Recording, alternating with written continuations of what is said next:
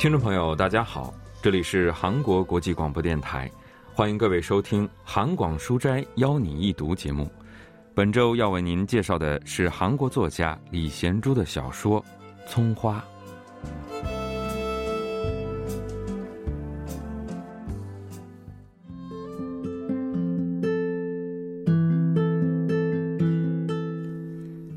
无论是谁，一生中都会有这样的瞬间，它给人的冲击是如此的强烈，仿佛用手用力的去拧，就会有鲜红的血水滴落下来。而有的时候，人们会忽然意识到，曾经有那样无比鲜明、浓郁，甚至无法直视的瞬间，在不知不觉之中与自己擦肩而过。那时。就会像陷入泥沼中一般，不断的挣扎，直到淤泥漫至喉咙，无法呼吸，才会无奈的接受现实。就像洪水无声而来，刹那间吞没了沉睡的村庄后，悄然离去。那样的瞬间，就仿佛鲜红的血光留在人们的记忆里。李贤珠的《葱花》发表于二零零二年，讲述的是大田电器修理铺家的老二和瓦房家的姑娘明慧的故事。大田电器修理铺家的老二从很小的时候就开始帮助明慧的娘家处理各种琐事。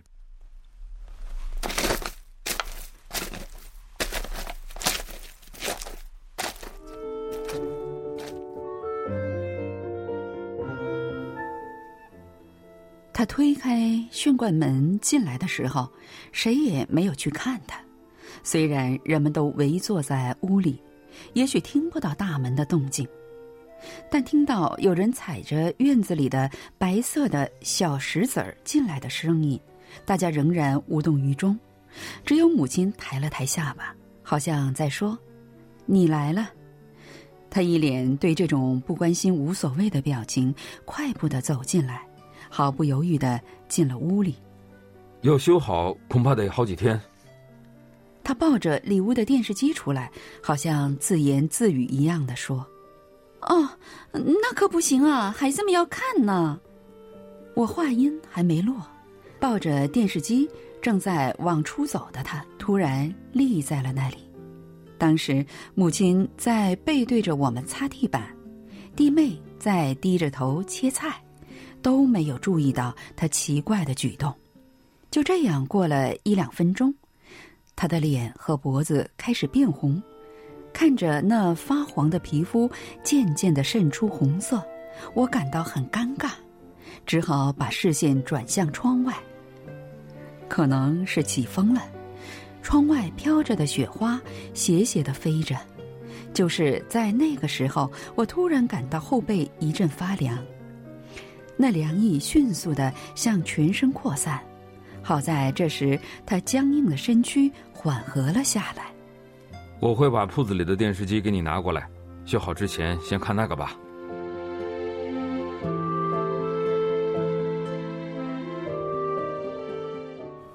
那天是明慧母亲的生日，明慧和丈夫带着孩子来到娘家，弟弟和弟媳也来了。很不巧，那天电视机却坏了。所以他来把坏了的电视机抱走。明慧家人和这里的人们都叫他大田电器修理铺家的老二。最早在丁字路口开了这家修理铺的是他的哥哥。他哥手艺好，人又会来事儿，生意做得越来越好。于是就把刚刚初中毕业的他叫来店里，一是为了减轻家里的负担，二是为了教他一门技术。从那时开始，他就被叫做大田电器修理铺家的老二。他跟着哥哥来明慧家的时候，明慧的母亲心疼他还在长身体，在家吃嫂子做的饭少不了看脸色，还会特意的做顿饭给他。后来哥哥搬到了大田，他接手铺子做了老板，甚至现在都已经结了婚生了孩子，人们还是叫他大田电器修理铺家的老二。真是个不错的孩子呀！我要是还有一个女儿就好了。他虽然话很少，也很腼腆，但来明慧家修家电的时候，总是会顺带着帮家里做些琐事。明慧的母亲很喜欢他，甚至在明慧上了大学后，他还偶尔会到明慧寄宿的地方，给他墙上钉个钉子啊，修理修理吹风机什么的。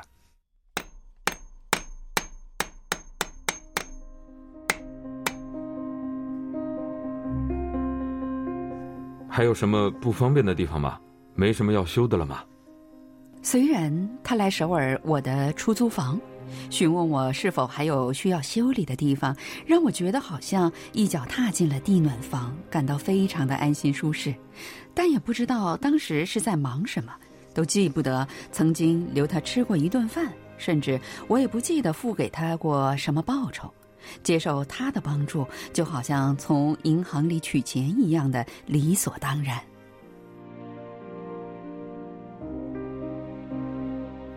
明慧说起了他跟自己家人的关系，弟妹觉得挺吃惊，说怎么会有不求回报做那些事的人？这让明慧突然想起了高二的时候在火车站偶然遇到他的事情。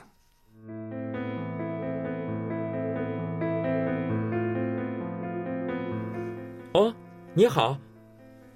没想到会在这里遇到明慧，他开心的笑着向明慧挥手，但是当时走路的时候总是埋着头的明慧没有看到他挥手，觉得他一定是跟别人在打招呼，所以就面无表情的从他身边经过，向售票处走去。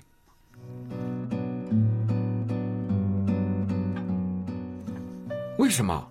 为什么？我跟你打招呼，你为什么不理我？你怎么可以这样对我呢？他把我叫到火车站后面的小胡同里质问我，我被他突如其来的举动搞懵了。他满脸通红，气急败坏的追问着我，我无法直视他，只好看着沿着墙角种着的一串红，呆呆的站在那里。我没能告诉他，是因为不明缘由的内心的纷乱，由于对那些被视为禁区的领域所抱有的探索欲望汹涌澎湃，只好时常低着头，没能看到笑着打招呼的他，并不是要让他难堪，也不是觉得他没上高中感到羞愧，装作不认识。我也没能好言好语的告诉他，让他可以明白，我是担心脑海里的那个阀门一旦打开，那些费尽心力压抑着的热望就会像火山爆发那样汹涌而出，再也无法控制。我一直低着头走路，是在小心翼翼的防止那样的事态发生。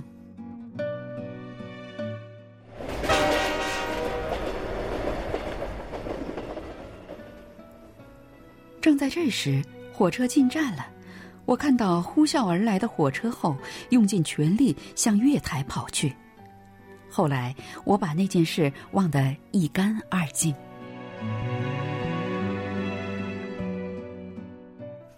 这个场面描写了明慧第一次直面大田电器修理铺家老二的心意的情景。文学评论家全少英介绍说。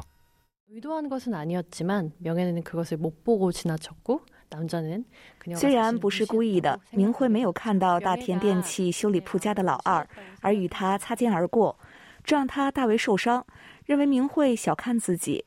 他把明慧叫到胡同里，生气地质问明慧为什么要这样对自己。表面上这是质问，实际上却是一种告白。也许对他来说，这是人生中唯一的一次鼓起勇气。听了他的质问。明慧这才多少明白了些他的心意，但面对相熟已久的某个人突如其来的告白，谁能做到泰然自若呢？明慧也感到惊慌失措，于是他没有给出回答，就慌忙离开了那里。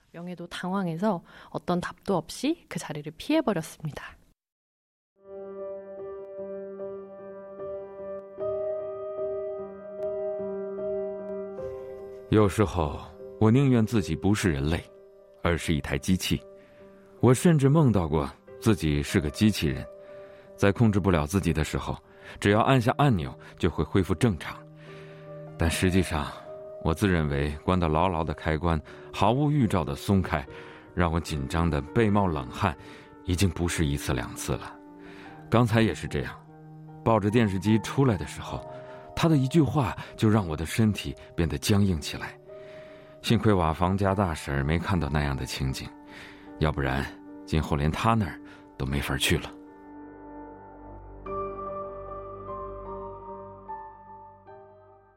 大田电器修理铺家的老二的妻子很不乐意，他总是被叫到明慧家去。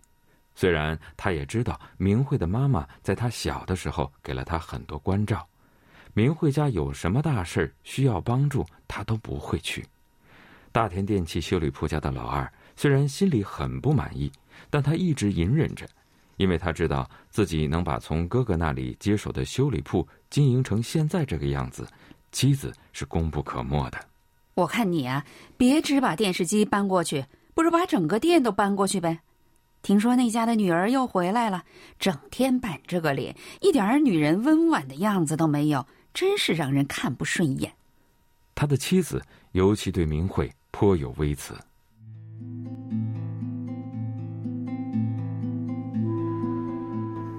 她也不是那种不讲道理的女人，可偏偏喜欢对明慧说三道四的，也不知道她是不是猜到了什么才这样。即使那样，我又能有什么办法呢？只是听到明慧这个名字，我的心里就好像是春水在荡漾，这叫我能怎么办呢？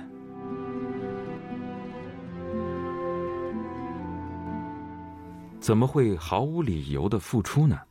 弟妹的话让明慧回想起了过去的岁月。这天，她去了修理铺，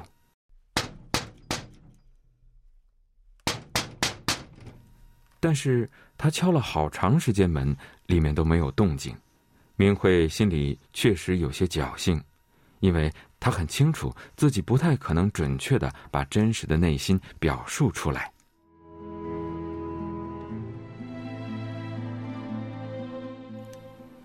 对不起，三十年来从未认真的看过你一眼。虽然你总在我的身前或者身后，我却一直无视你的存在。对不起，我从未对你笑过，也从未对你说声谢谢。我注定无法用语言表达自己的真心，即使是动用这世界上所有的语言，即使是他侥幸能够理解我话中的含义。仍有太多不确定的因素会对我的话进行任意的劝示，我的意思也无法原封不动的传递给他。我也很明白，我想知道的事情他也不会告诉我，因为他也像我一样不善言辞。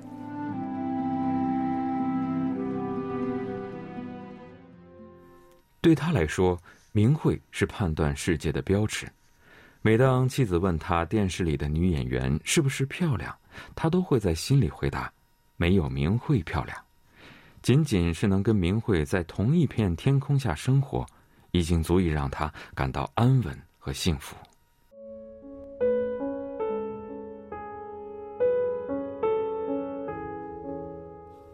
从小我就是一个缺衣少食的孩子，所以从不强求。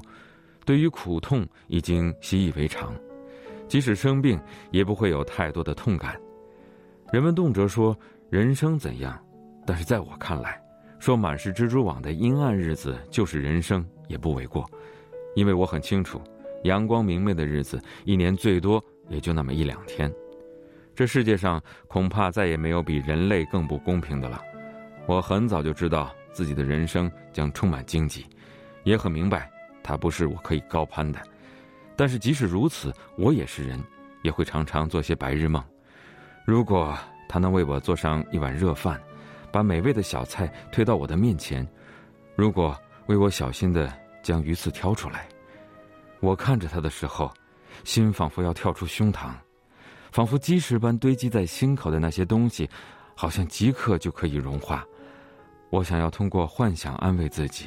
却发现，心中总有些什么东西，无时无刻不在翻滚着，让人无法用语言来形容。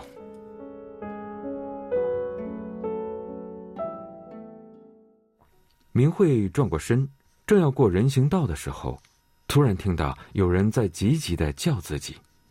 明慧回头一看，居然是他站在修理铺的门前，而明慧与其说是高兴，不如说心里突然一沉，紧张了起来。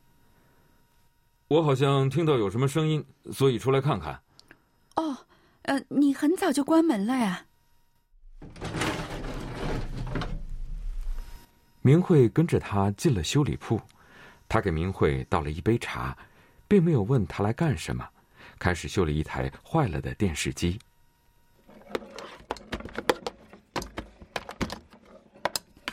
明慧决定把来的时候打算说的话留在心底，喝了这杯茶就走。但看了一会儿，他修电视机，突然就说了声谢谢。真是要多谢你，虽然我母亲嘴上不说啊，其实对你是非常感谢的。我也没做什么。需要的时候对你好像家里人一样，不需要的时候又好像是对外人。其实啊。要是外人也还好，还会注意一些。突然觉得我们是不是太不顾及到你的想法了，只考虑自己怎么方便怎么来？其实你们那么对我，我反而更舒服。虽然我跟你家没有什么血缘关系，但我心里从来没把你们当做过外人。说着说着，他们谈到了他十九岁、明慧二十岁的时候聊过的葱花。如果不是你。我这辈子都不知道葱花也是花，要说谢谢的其实是我。葱花，你还记得吗？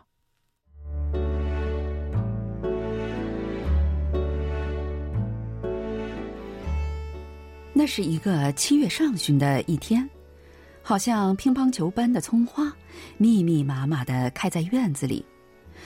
我坐在平床上叠衣服，他在核桃树下修电风扇。葱花开了，那种花也能叫花吗？怎么了？葱花就不是花了吗？在花圃里开的花才是花呀！谁会把开在地里的东西叫花呢？葱花、茄子花、西葫芦花，虽然也叫做花，但在人们的眼里看到的只是葱啊、茄子呀、西葫芦什么的，谁会觉得那些是花呀？葱花怎么了？比那些开的花枝招展的花树可是有用多了。越看越觉得了不起呢，大葱已经老得不能再吃，人们看都不想看它的时候，还这么努力的开出花来，显示自己的存在，是吗？别说是香气了，还满是葱味的这些花，也能被算进花里吗？那当然，不管是在花圃里还是在田地里开的花，都是花。你看那些小小碎碎的花聚集在一根茎上。聚成一个圆圆的花球，越看越好看呢。难道他到现在都记着那些话吗？那些我任由着心情随口说出的话。现在回想起来，还觉得就好像是昨天的事情一样。实际上已经是很久以前了，也不知道那些日子是怎么过来的。有时候回头看，自己也觉得很了不起。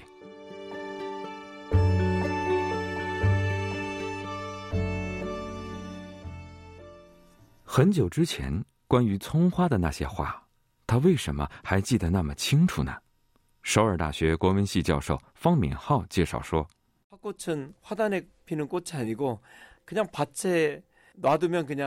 葱花不是开在花圃里的花，只要把大葱种在地里，就会自己开花，非常不起眼。人们常常会用葱花比喻出身贫寒、无足轻重的人，就像这个小伙子。”但是明慧却说，葱花不是一般的花，深深的打动了他的心。明慧也从此对他有了特别的意义。也正因为如此，他才会更加珍惜对明慧的那份爱。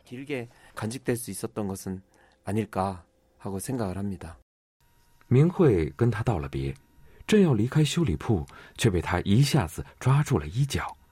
等一下，葱花也是花对吧？是花，对吧？曾经十九岁的青涩青年，现在已经是一个中年男人。他再次充满恳切的问明慧：“葱花是不是也是花？”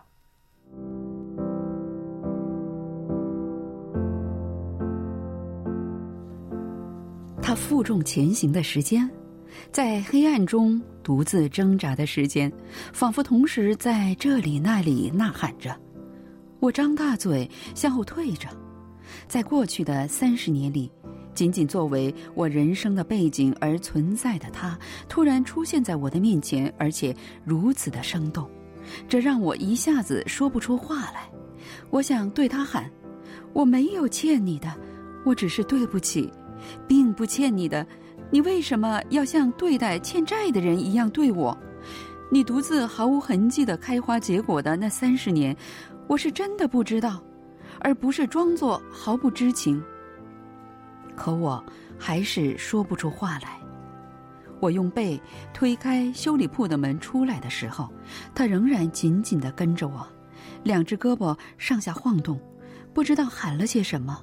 我只能一边发出啊啊啊的声音，一边向后退。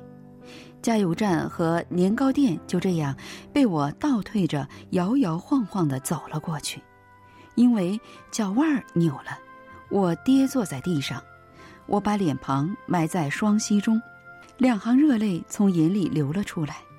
这时，被压抑在舌根的声音才好不容易的说了出来：“葱花。”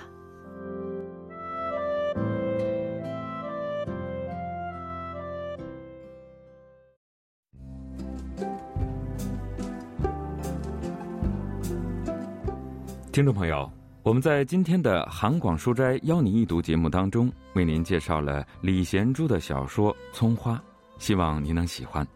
到这里，韩国国际广播电台一个小时的中国语节目就全部播送完了。主持人立新和小南，感谢您的收听，我们下期再会。